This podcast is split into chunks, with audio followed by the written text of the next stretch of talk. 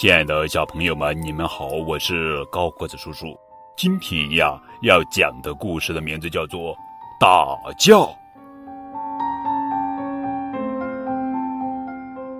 两只穿戴整齐的獾，为了一丁点儿小事，非要打架不可。小熊问他们：“难道没有其他解决办法了吗？”“没有了。”獾们怒气冲天地说：“非打不可！”小熊无可奈何地说：“哎，打吧，打就打吧。”小熊望着两只獾，伸出手来说：“请把你们口袋里的钱都掏出来。”为什么呢？两只獾惊奇地问：“我可以用这钱买药。”你们肯定会打得头破血流的。两只獾彼此看了一眼，都把手伸进口袋，掏出钱，恶狠狠地说：“拿去吧，我不在乎。”小熊接过钱说：“把你们头上的帽子也交给我吧。”为什么？两只獾惊奇地问：“你们会把帽子打得滚下河的。”拿去吧，两只獾气哼哼地说。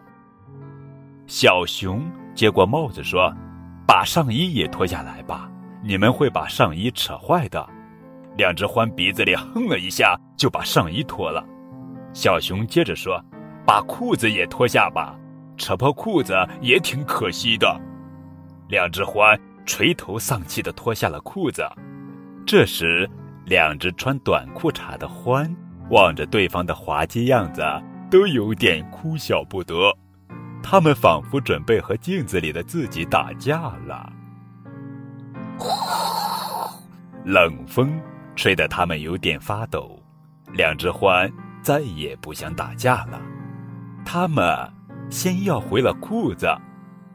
小熊说：“你们没打架，裤子没扯坏。”接着，他们又要回了上衣。